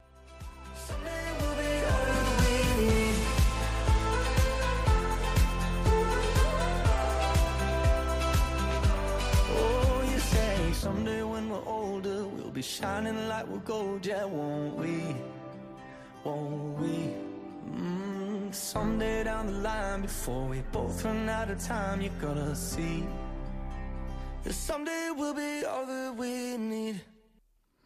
Pues muchas gracias, Real Cuadrado Ruth Ramírez, por habernos explicado cómo entender eso que no entiendo. Y a continuación, Luis Antequera presenta la sección de historia de Diálogos con la Ciencia, porque hoy, 8 de septiembre, no es un día cualquiera, entre otras muchas cosas, es el cumpleaños de nuestra Madre, la Virgen María. Felicidades, Madre. It's a lovely day today, whatever you've got to do, I'd be so happy to be doing it with you. But if you've got something that must be done, and it can only be done by one, there is nothing more to say. Except it's a lovely day for saying it's a lovely day.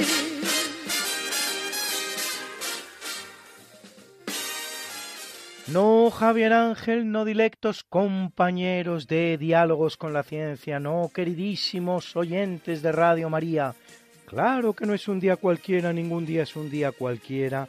Y este 8 de septiembre que nos disponemos a comenzar ahora mismo, tampoco, porque en fecha tal, pero del año 1235, el gran rey de Aragón y conde de Barcelona, Jaime I, conquistador de Valencia y de Mallorca, así como de Murcia, que cede a Castilla, y por todo ello conocido como el Conquistador, casa en segundas nupcias con la princesa húngara Violante de Hungría, hija del rey de ese país, Andrés II, y medio hermana, por parte de padre, de Santa Isabel de Hungría. Violante dará a Jaime nueve hijos, cuatro varones y cinco mujeres, entre los cuales el futuro Pedro III, que sucede a su padre como rey de Aragón y Valencia y en los condados catalanes, y el futuro Jaime II, que sucede a su padre en Mallorca.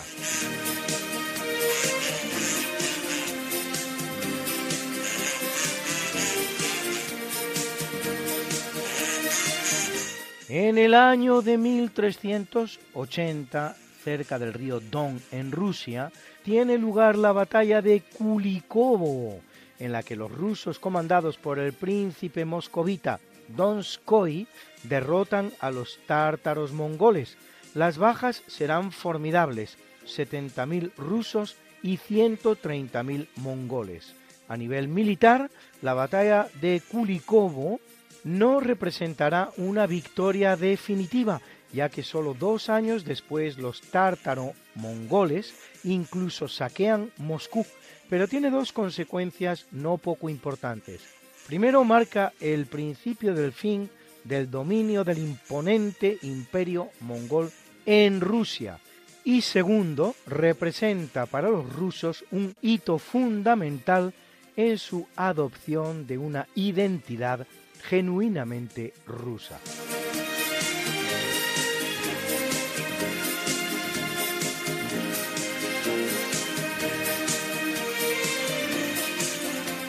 En el capítulo siempre fecundo de la conquista, colonización y evangelización de América por los españoles, que va a permitir a los indígenas americanos el tránsito del neolítico al renacimiento en apenas dos generaciones, un tránsito que a los europeos había costado 7.000 enteros años, es uno de esos días grandes en lo que hace a fundación de ciudades americanas en el marco de lo que es la colonización española del territorio.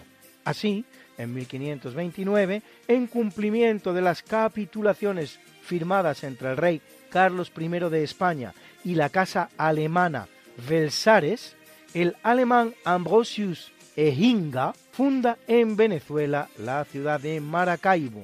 En 1546, en México ahora, Juan de Tolosa llega a lo que hoy es Zacatecas, donde año y medio después, tras encontrar un gran yacimiento de plata y junto a Diego de Ibarra, Cristóbal de Oñate y Baltasar Temiño de Bañuelas, funda la ciudad de Zacatecas y en 1565 en Florida el asturiano Pedro Menéndez de Avilés funda el primer asentamiento europeo permanente de Norteamérica, el cual bautiza con el nombre de San Agustín.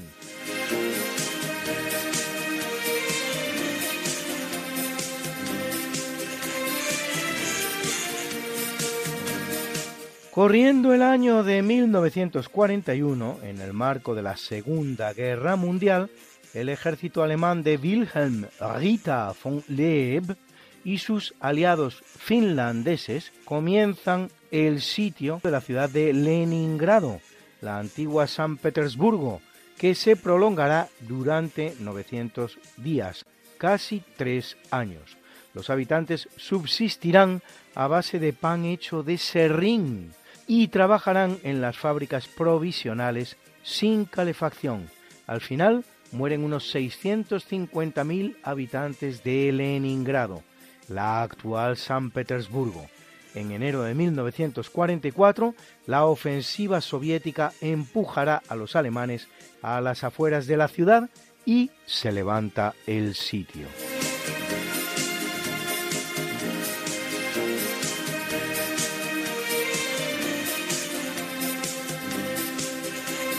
En el año 1994, en Berlín, después de medio siglo de terminada la Segunda Guerra Mundial, se pone punto final a la ocupación de la ciudad por las tropas aliadas, a saber, Reino Unido, Francia y Estados Unidos, que han permanecido en ella durante toda la llamada Guerra Fría. Las tropas soviéticas se habían retirado ocho días antes del 31 de agosto. Menos conocido es que con poca entidad, también soldados belgas, luxemburgueses y polacos se hallaban entre los ocupantes de Alemania. Los soviéticos llegarán a desplegar en el país durante la Guerra Fría hasta casi medio millón de soldados. Un croissant, un café crème, ça remplace les je t'aime. Quand au sortir de son lit, on est seul dans la vie, attablé à la terrasse, du café du temps qui passe. J'attendais que le patron me présente l'addition. El croissant, llamado croissant en francés y en inglés, llamado Media Luna en Argentina, muy acertadamente, por cierto, como tendremos ocasión de ver, llamado cornetto en Italia, llamado croissant también en alemán, pero también Hörnchen, que viene a significar precisamente cuernecito, cornetto. La historia del croissant pues es eh, muy bonita y muy original. Todo comienza en 1683 cuando tiene lugar el segundo sitio de Viena por los turcos otomanos. Por cierto que el primero, ocurrido durante el siglo XVI, lo había levantado Carlos V con un ejército formado de una manera importante por los españoles. Pues bien, cuando en 1683 se levanta por fin el sitio de Viena y Viena queda liberada, y por lo tanto no va a ser asaltada por los turcos otomanos ni islamizada, pues los pasteleros vieneses se ponen a la tarea de festejar tan magno evento, para lo cual crean un delicioso bollito con forma de media luna, porque al fin y al cabo la media luna era el símbolo de los turcos otomanos, que todavía está en la bandera de Turquía, por cierto. Una media luna que da nombre al bollo en la Argentina, como hemos visto, pero también incluso en España, en Francia y en todos aquellos países donde se conoce como croissant, pues croissant, croissant significa creciente, como la media luna que representa. Comerse la media luna, pues es una manera de expresar el triunfo, la victoria sobre los turcos otomanos.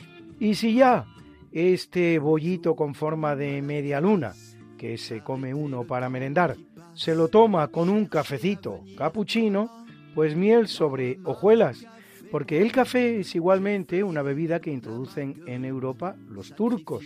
Viene de África, más concretamente de Etiopía, circula por Arabia, sube por todo el Medio Oriente y entra en Europa, como decimos, por Turquía, de ahí pasa a Austria primero, a Italia, donde hacen ese delicioso café que cualquiera puede degustar cuando hace una visita a cualquiera de las maravillosas ciudades italianas, y también a Francia y España. Pero esta bebida en principio islámica también puede ser cristianizada, ¿por qué no? Y qué mejor manera que mediante una capucha, una capucha de leche, de deliciosa leche espumada, una capucha de los frailes capuchinos, y ya tiene usted el café capuchino, el delicioso café capuchino, al que puede usted añadir encima, si lo desea, unos polvitos de chocolate espolvoreado, ese delicioso producto que introducen en Europa ahora los españoles, desde México, donde, como se sabe, el primer español que consume un chocolate es Hernán Cortés, precisamente el que le ofrece el emperador Moctezuma. Así pues, si quiere usted salvar el alma, qué mejor merienda, qué mejor desayuno que un cafetito cappuccino con un croissant, media luna o cornetto, cuernecito. Un croissant, un café crème, ça remplace les je t'aime. Quand au sortir de son lit, on est seul dans la vie, attablé à la terrasse, du café du temps qui passe. J'attendais que le patron me présente l'addition. Bruna, Bruna, nació María y está en la cuna, nació de día, tendrá fortuna. Bordará la madre su vestido largo y entrará a la fiesta con un traje blanco. Y será la reina cuando María cumpla 15 años. Te llamaremos Negra María, Negra María que abriste los ojos en carnaval. En el capítulo del natalicio en 1157, hijo de Enrique II de Inglaterra y de la celebrada duquesa, ahora tan de moda, Leonor de Aquitania, viene al mundo Ricardo I, rey de Inglaterra y duque de Aquitania, conocido como Ricardo Corazón de León, recordado por su participación en la Tercera Cruzada, a cuya vuelta cae prisionero de Leopoldo V, duque de Austria. Liberado mediante un fortísimo rescate, morirá de la manera más tonta mientras se paseaba por la muralla de su castillo, por la flecha arrojada por un niño al que manda llamar antes de morir para perdonarle la vida. Le sucede en el trono de Inglaterra su hermano Juan I, más conocido como Juan sin tierra, John Lackland en inglés, así llamado porque en su testamento su padre, Enrique II de Inglaterra, siendo como era el pequeño de sus cinco hijos, no le deja tierra alguna en el reparto, y he aquí que terminará siendo el rey.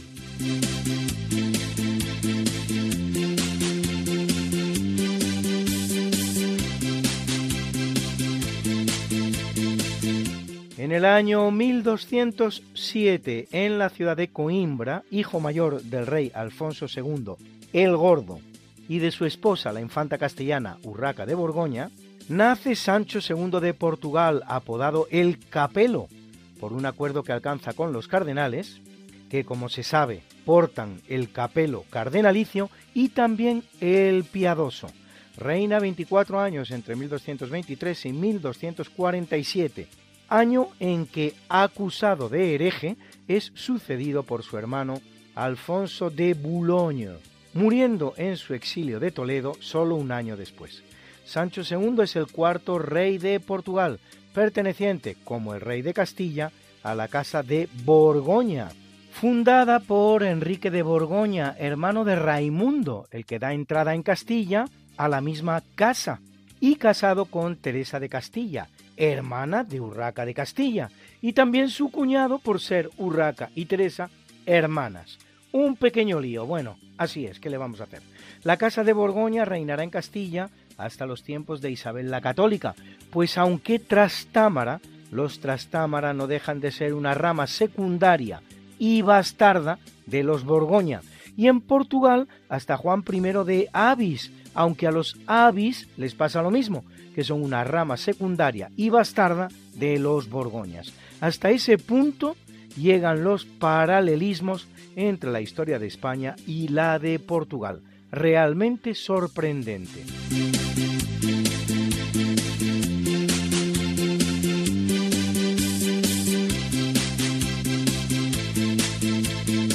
Corriendo el año 1474 viene al mundo Ludovico Ariosto, escritor y poeta renacentista, apodado el Homero de Italia, autor, entre otras obras, del poema épico Orlando Furioso, continuación del poema épico inacabado Orlando Enamorado, del también italiano Matteo María Boiardo así como de obras tales como Arquilla, La Alcahueta o Los Estudiantes. Una pausita con el dúo O L'amour, la voz de Pitu Antequera.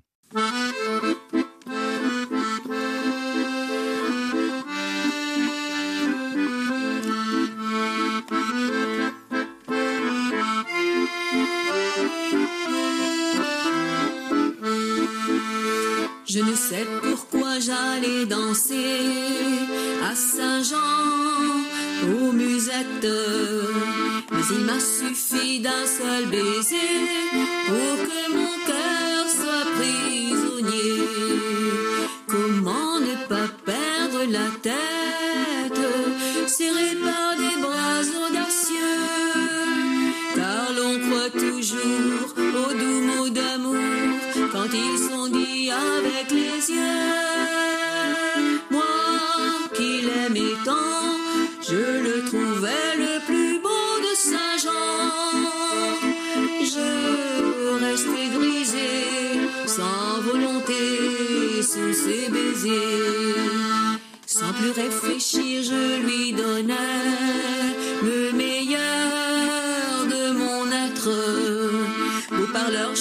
fois qu'il mentait, je le savais, mais je l'aimais.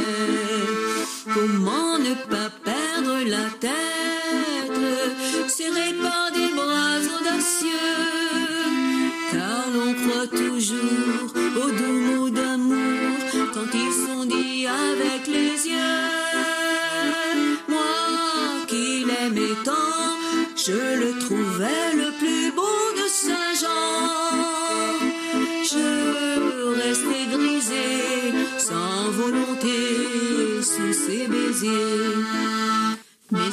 À Saint-Jean comme ailleurs, un serment n'est qu'un leurre. J'étais folle de croire au bonheur et de vouloir garder son cœur. Comment ne pas perdre la tête, serré par des bras audacieux, car l'on croit toujours aux doux mots d'amour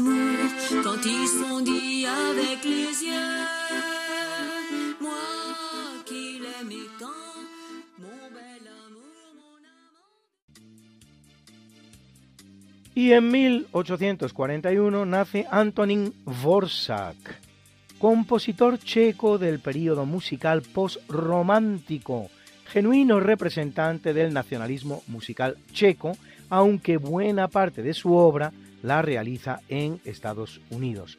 Amén de su célebre Sinfonía del Nuevo Mundo, con la que este programa está en deuda por la cantidad de veces que nos hemos servido de ella como sintonía de nuestros navegantes españoles, deja sus célebres danzas eslavas, nueve óperas, como tantos otros grandes compositores, nueve sinfonías, su cuarteto de cuerda en Fa mayor, más conocido como cuarteto americano, o la serenata para cuerdas en Mi mayor, opus 22, que vienen ustedes escuchando en este natalicio.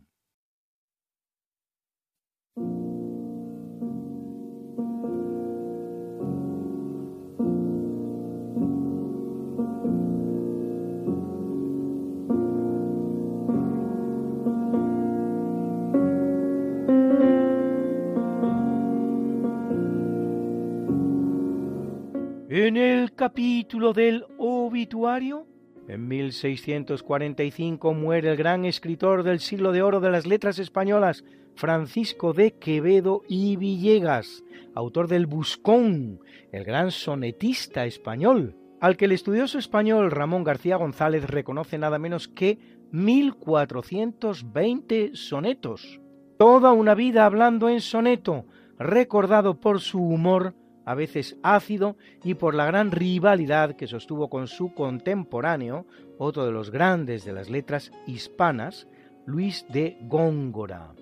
Lo hace, morir, quiero decir, en la preciosa ciudad manchega de Villanueva de los Infantes, provincia de Ciudad Real, en el convento de los dominicos, los cuales le ceden una celda por caridad, dada la precaria situación en la que llega al final de sus días él que de hecho era señor del vecino señorío de la Torre de Juan Abad.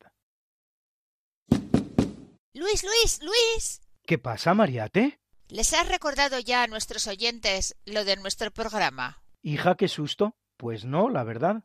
Pues hay que hacerlo, Luis. Pues sí, amigos, porque todos los jueves a la una de la mañana y muchos domingos a las tres de la tarde, Mariate Aragonés, que es mi mujer y este servidor, estamos de nuevo con ustedes contándoles más y más historia. Pero historia de la buena, con mayúscula. En el programa Esta no es una semana cualquiera. Y con la mejor música. Mariate, ¿y los que no puedan escucharnos en directo?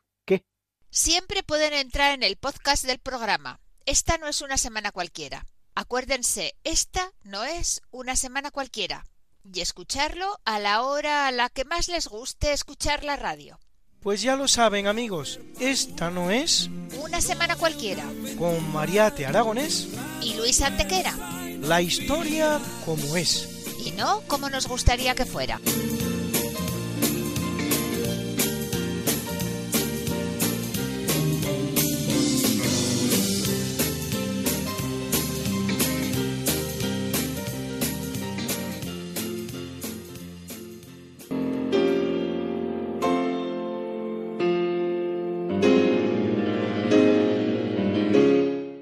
2022, hace un año pues tal día como hoy, en su residencia de verano del castillo de Balmoral, en Escocia, a los 96 años de edad y tras haber quedado viuda poco más de un año antes, fallece la reina Isabel II de Inglaterra, que ha reinado la friolera de 70 años y 214 días, el segundo reinado más largo de la historia, solo después del de Luis XIV de Francia. Si bien éste estuvo sometido a una regencia de ocho años, así que Isabel II fue reina efectiva más tiempo que él. Le sucede en el trono su primogénito Carlos III de 73 años de edad.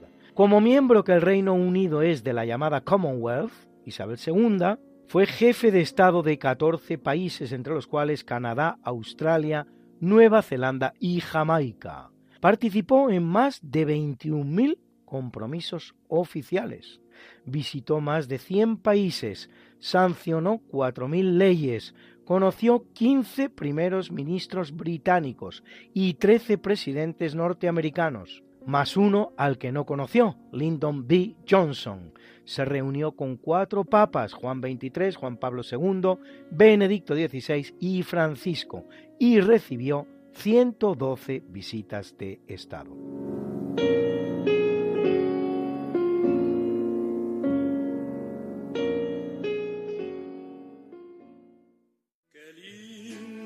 está la mañana en que vengo a saludarte. Venimos todos con gusto y placer a felicitarte. El día en que tú naciste, nacieron todas las flores. En la pila del bautismo cantaron los ruiseñores. Ya viene amaneciendo, ya la luz del día nos dio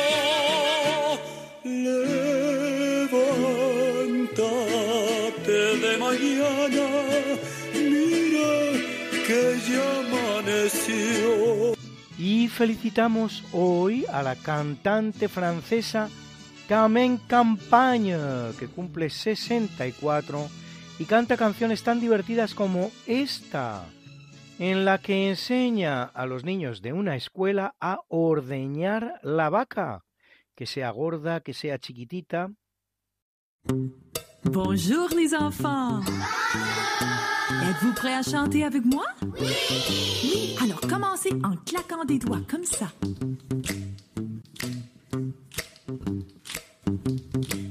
Je vais à l'étable pour tirer ma vache. Pas capable de tirer ma vache. Je prends un petit banc pour tirer ma vache. Pas capable de tirer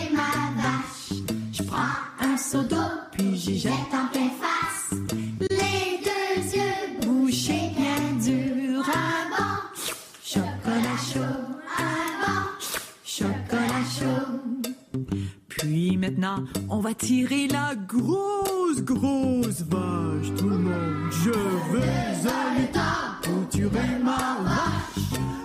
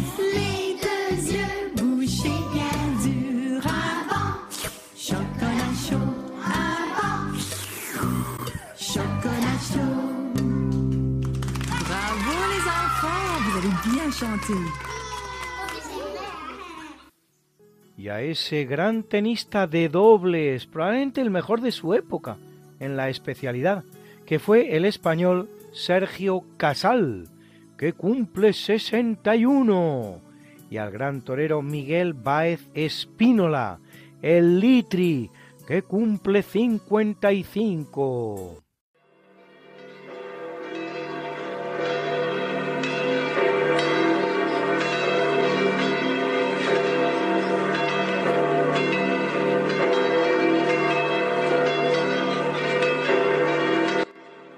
Celebra la Iglesia Católica la Natividad de la Virgen María.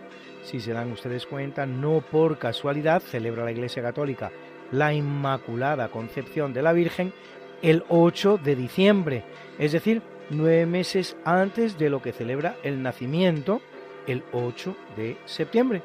Y muchas advocaciones marianas como corresponde, así la que venera a Nuestra Señora de Guadalupe, patrona de Extremadura, la del coro, la de Covadonga, la de la salud, la de la encina, la de regla, Alta Gracia, Peña de Francia, Castañar y tantas y tantas otras. Y a Sergio I, Papa, a Adrián Timoteo Fausto Eusebio, Teófilo y Amón, mártires, mártires, mártires, y a Hugo, obispos, obispos, obispos. Something that must be done, and it can only be done by one.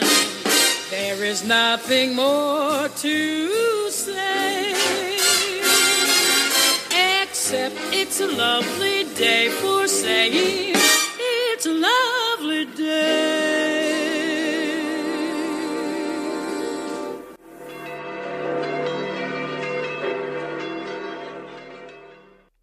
Pues muchas gracias, Luis, por habernos recordado por qué hoy no es un día cualquiera. Y al principio del programa hemos dedicado este programa, como no, a la Virgen María, que hoy es su cumpleaños, celebramos el nacimiento de la Virgen María. Pero ayer, ayer día 7, también fue un día importante, es el día en el que falleció el almirante Blas de Lezo. Y bueno, como oficial de la Armada que soy, también quiero dedicarle a él este programa como segunda dedicación. Y a continuación, el profesor José Manuel Amaya presenta la sección de curiosidades científicas. Buenas noches, señoras y señores oyentes.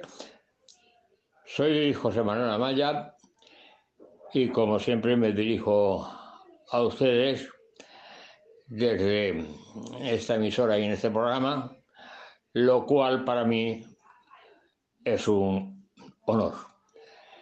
Le voy a hacer una narración hoy verdaderamente curiosa bajo el punto de vista tanto científico como histórico. El rey Luis XIV de Francia, eh, llamado también el rey Sol, tomó posesión en el año 1643 y dejó el poder en el año 1717.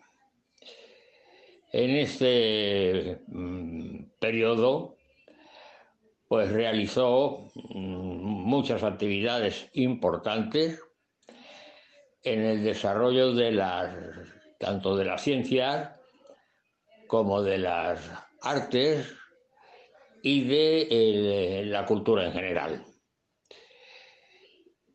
Había unos astrónomos y geodestas italianos que tenían fama de hacer muy buenas determinaciones, llamados los Cassini, la familia constituida por el padre y varios hijos que se mm, dedicaban a la astronomía y a la geodesia. La geodesia es la ciencia que trata de determinar la forma de la, de la Tierra, concretamente. Yo cuando estudiaba la carrera de ingeniero agrónomo, pues dábamos topografía, después dábamos geodesia, precisamente para la determinación de la forma de la Tierra, luego cartografía para la confección de los mapas, fotogrametría, en fin, etcétera, etcétera, etcétera. Bueno, y astronomía, por supuesto que sí. Entonces el rey Sol, el rey Luis XIV, dada la fama que tenían los Cassini, contrató al padre de ellos como director del laboratorio de París. Y los hijos pues se dedicaron a la geodesia, es decir, a la determinación de la forma de la Tierra, concretamente, ¿no? Hicieron las planificaciones correspondientes, las mediciones oportunas y cuando terminaron sus trabajos, llegaron a la conclusión de que la Tierra pues tenía una forma puntiaguda. Es decir, que eh, tenía forma puntiaguda por los polos. Y el ensanchamiento estaba evidentemente en el Ecuador. Evidentemente, bueno. Así quedó la cosa, así quedó la determinación.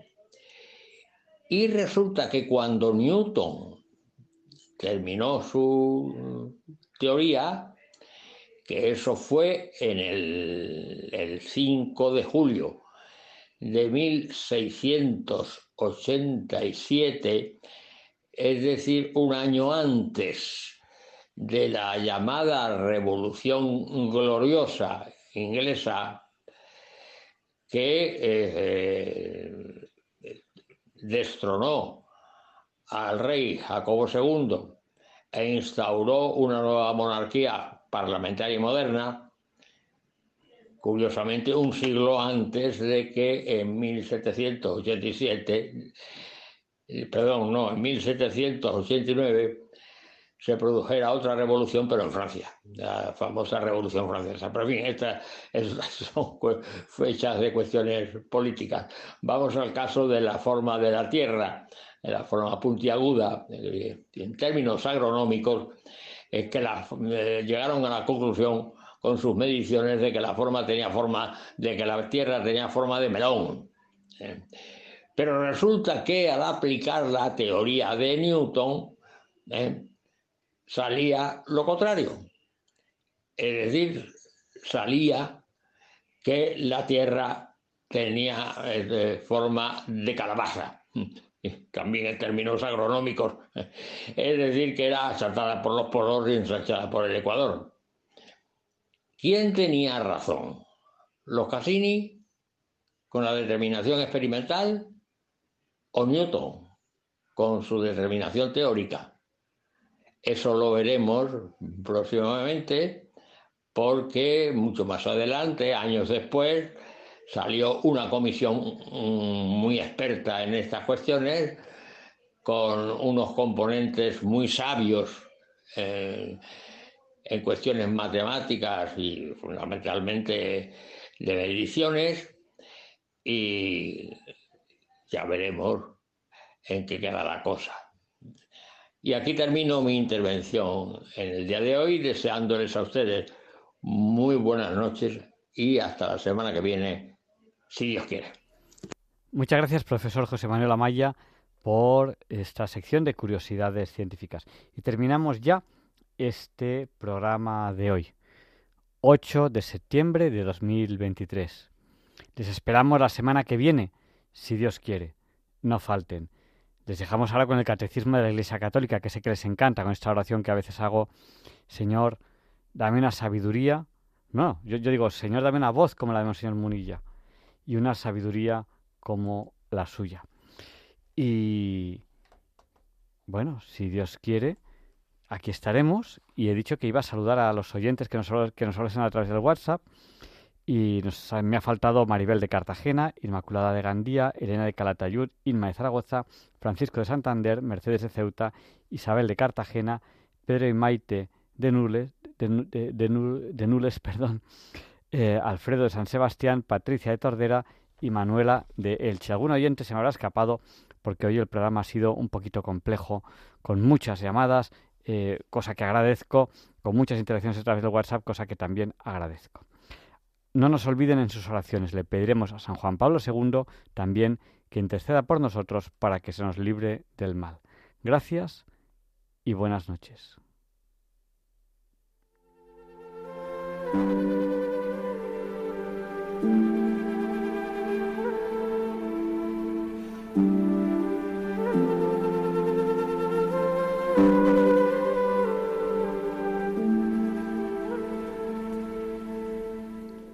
Y así concluye en Radio María el programa Diálogos con la Ciencia.